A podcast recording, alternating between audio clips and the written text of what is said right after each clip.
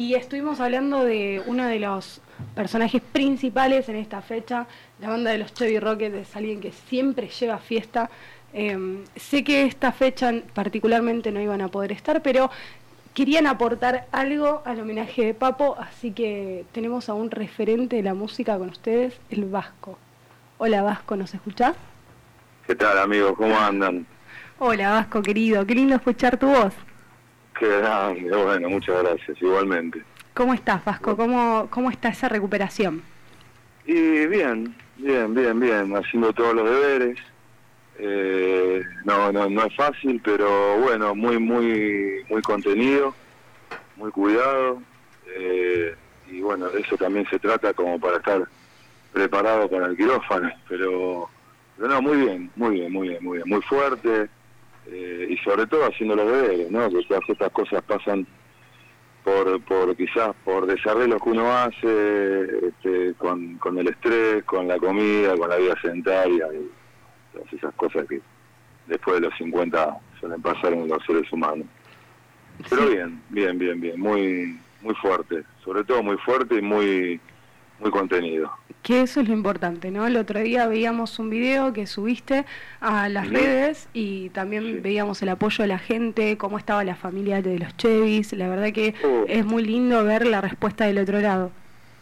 La verdad, eh, eh, yo sinceramente eh, estuve, lo, hice para para un poco blanquear la, la situación y, y, para pedir los donantes que necesitaba y sinceramente no, no, no pensé que iba a estallar tanto. Digo, la verdad, no me, me, sorprendí y, bueno, este, Dios existe y te tira eh, esas devoluciones de que, uno no está preparado, pero, pero me abrazo muy fuerte del cariño de la gente, que fue inmaculado.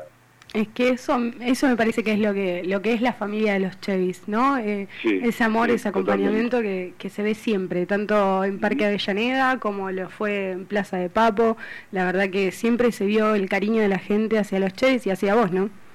La verdad que sí, muy agradecido y, está buenísimo que, que, me hayan llamado ustedes para, para un poco devolverle ese agradecimiento que y, y esa fuerza que me da la gente como para que bueno, para que todo esto pase rápido y, bueno, no veo la hora de subirme a un escenario para, para seguir este, entregando el corazón a, los amigos. Las ganas de estar hoy ahí, ¿no? En esa plaza, en ese en este 10 de marzo. Sí. Todos los años estuve con los Chevy, eh, estuvimos ahí aportando eh, y, festejando el cumpleaños de Norberto. Y una lástima, la verdad que cayeron tres gotas al mediodía, y pero bueno, este, no, no, se puede arriesgar tampoco. Este, lo bueno que, a diferencia del año, del año pasado, que, quizás esto se, se pospone una semanita y, y bueno, se puede llegar a lograr hacer el, el homenaje que se merece el carpo, ¿no? Exactamente. Hablábamos recién hace un ratito también de un poco de la vida del Carpo, de lo que representaba, de lo que había significado. Hablamos un poco también de anécdotas de su vida. Sabemos que vos tuviste el placer de estar con él, de poder tocar con él. Eh, y queríamos preguntarte esto más o menos. ¿Qué, qué, qué anécdotas te acordás de él? ¿Qué es lo que más te, viene a la cabeza cuando escuchás su nombre? Mira, eh, yo eh, sinceramente eh, tuve tuve la bendición de poder ir de gira con él. Eh, no, no, no tocando en su banda, ¿no? Pero, pero sí eh, siendo, viajando con los Chevy y, haciendo de telonero de, Papo Blues.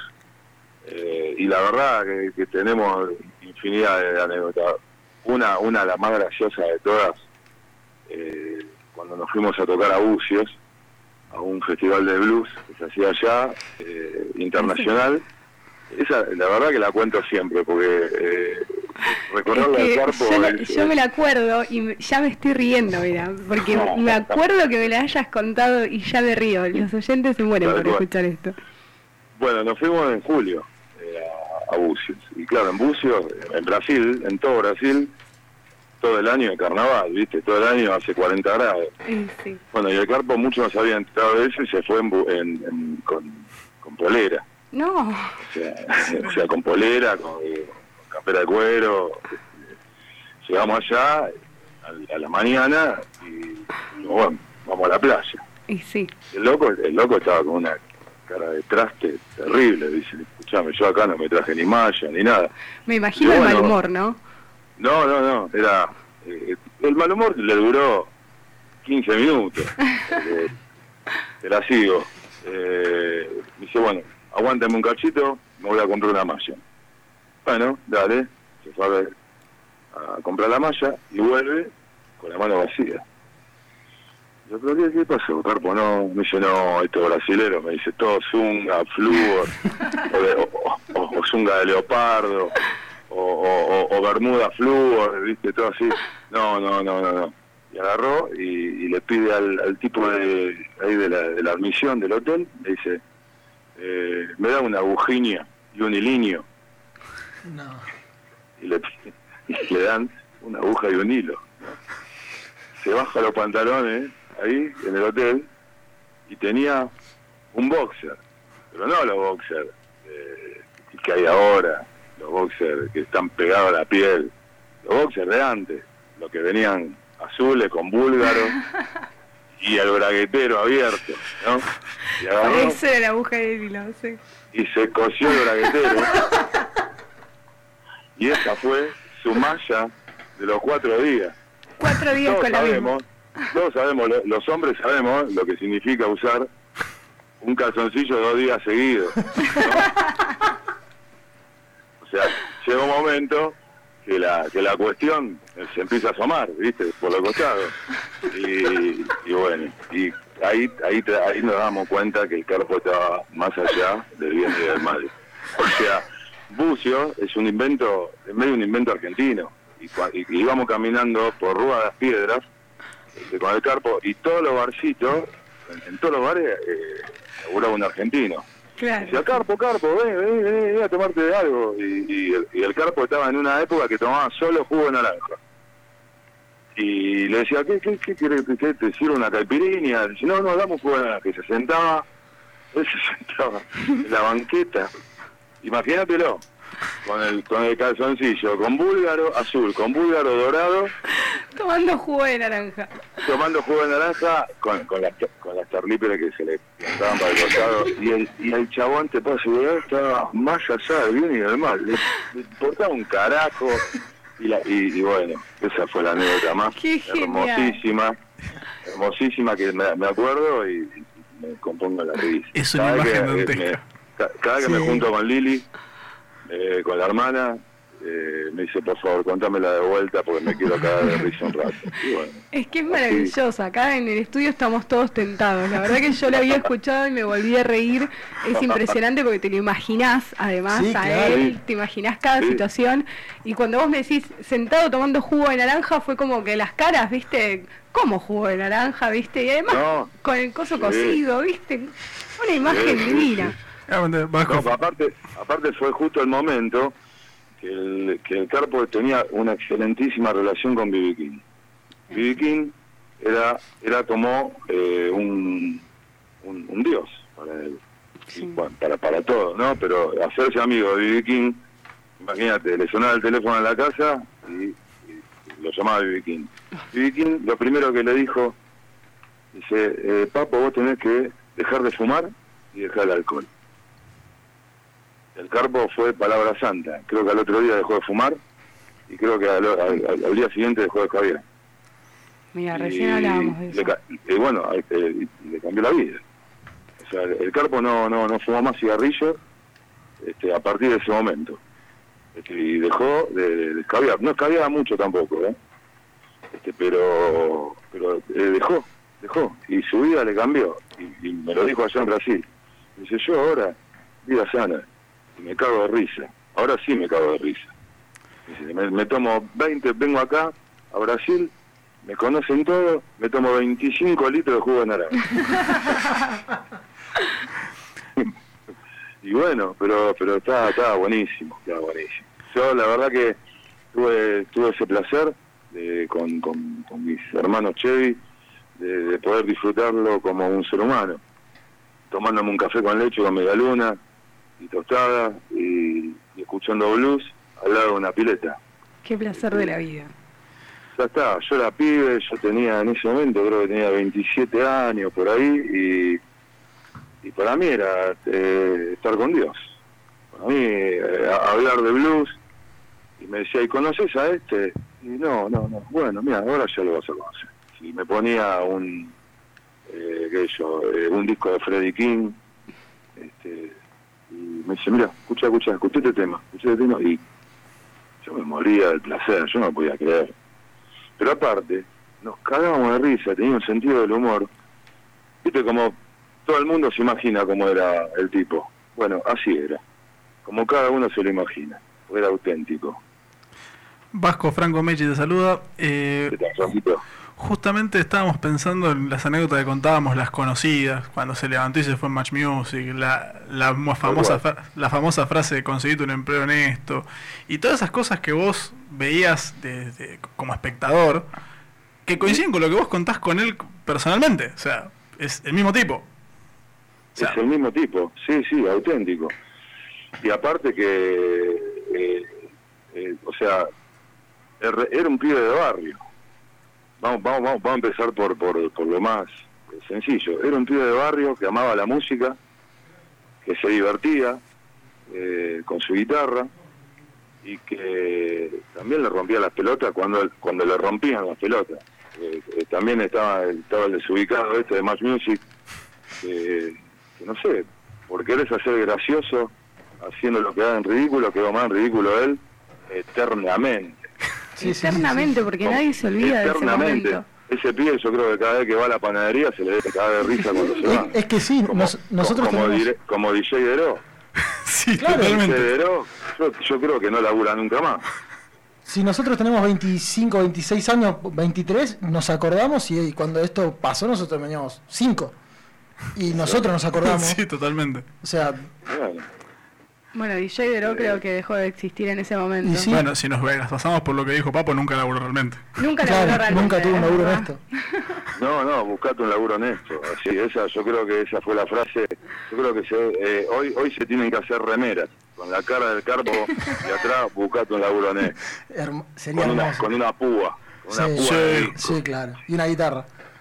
Y Exactamente. Va- Vasco Manuel Andújar te saluda, ¿cómo estás? ¿Qué tal? ¿Cómo anda, amigazo? Todo bien. Te quería hacer una pregunta más de lo musical, tanto al vasco músico como al vasco que escucha música. A ver. Eh, ¿Qué papo te, te significa más? ¿El papo más del blues o el del rock? Eh, los dos. No, no puedo, porque cada uno me dejó algo. Claro, claro. Eh, obviamente, a mí, no, no, todo, todo, todo junto, todo junto. No te puedo decir que me gusta más riff que Papo Blues o que me gusta más Papo Blues que riff. Este, porque los temas, por ejemplo, de, de, de Papo Blues viejos, los muy viejos, son temones Sí. son temones con la desgracia de que no de que no hay una calidad eh, de sonido Claro. como por ejemplo hubo en, en- en el último disco en Buscando un Amor pero son demones demones o sea sucio de prolijo eh, no sé con Elvira es otra cosa eh, eh, lo- lo- los temas viejos me hubiesen encantado bueno por ejemplo cuando se hizo el disco Papo y Amigos eh, que, que, eh, lo hizo con, con todos músicos amigos. Eh, era un- es un placer escuchar ese disco, escuchar un blues cantado eh, él, tocado él con Adrián Otero. Eh, Sí, incluso los Chase participaron, ¿no? Del DVD, estuvi- hicieron un tema con Daniel Raffo, ¿puede ser? ¿Cómo, cómo? Perdón. Los, los escuché. participaron también de ese disco, ¿puede ser? No, no, no, no, no, los Chevy no. Los Chevy no, porque justo estábamos en la época que Robinson se había ido de los Chevy y bueno, creo que no, no, no daba para que vayamos los Chevy. Pero un- sí, después, de- después sí, este, tocamos varias veces, siempre haciendo de telonero de él. Hay un disco que también se hizo con muchos músicos amigos que fue una acción... Eso sí, hicimos un, eh, hace cinco añitos, se hizo un disco que salió la, la, el- la película hace dos días, que es el blues local, más vivo que nunca. Eso sí, eso sí. Exactamente, a ese disco los, yo. Los, los Chevy tocamos Kanmandú, eh, Sucio y Prolijo y Tomé Demasiado. Y con Rafo yo canto eh, Quizás Mañana. Exactamente, a ese disco me Sí, refería yo. mira, Sí, sí, y ese disco te digo, te lo, te lo recomiendo. te- si te metes ahora en YouTube y te suscribís al canal de, de Guille Krasner, eh, puedes ver todo el DVD, donde está el negro García López, eh, está el, el Lito Nevia, eh, Ricardo Tapia, los Memphis. Eh, no, no, es un seleccionado hermosísimo. Box Day también puede ser. Box Day, exacto, Alambre González. Eh, no, no, no, este- está buenísimo, buenísimo. Y te digo, está grabado todo en vivo. A diferencia de lo que es la grabación de un disco, que es todo por partes, está grabado todos los temas de primera toma. O sea, contamos cuatro y salimos. Qué maravilla, encima músicos Suena- de primera suena mano. Fresquísimo, suena fresquísimo, sí. Sí, sí, sí. Es un seleccionado de, de, de Box Day y todos, todos, todos fueron a, a, a grabar y todos entraban, hacían dos tomas del tema y salían, así. Y ahí estuvo el ángel del carpo, ahí Siempre metido. presente. Eh, sí, sí, sí, sí, sí, sí. Bueno, y ahí también está el negro García López, este que yo ese día estuve cuando cuando grabó, hizo una versión de Caras en el Parque. Uf, y te digo, terminó, se hicieron tres minutos de silencio porque Lágrimas. el negro, el negro no paraba de llorar, de la emoción, porque eh, el carpo era era como o su- eh, lo, lo dice ahí en el DVD eh, era como su padre era como su hermano mayor era su padrino musical eh, viste Eh, eh, eh, mu- muy muy movilizador todo viste Es que representaba un héroe para muchísimas personas y lo, lo mejor de todo es que lo sigue siendo hoy en día. La verdad que es im- impensable pensar que en algún momento pueda llegar a olvidarse de su imagen. No. Vasco, te damos muchísimas gracias por haber participado de este especial. La verdad que favor, era ustedes. súper importante tener tu voz, que participes con nosotros en esta mesa. Eh, no se me ocurría una mejor persona para hablar de primera mano. Eh, la verdad que fue gracias. mágica la anécdota, nos divertimos muchísimo y estamos Es que muy hay, que, hay, que, hay que contentos, recordarlo así a Papo, con, con, con sonrisa y carcajada. así como él Sí. quería. Sí, tal cual, tal cual, tal cual. Yo tengo, eh, tuve esa suerte de, de- de poder eh, eh, telonearlo con, con los Chevy y, y de compartir, eh, de compartir su, su vivencia como, como ser humano y, y ya con eso me sobra. Y qué más que recordarlo con una sonrisa, escuchándolo tocar y con una carcajada, escuchándole reír a él.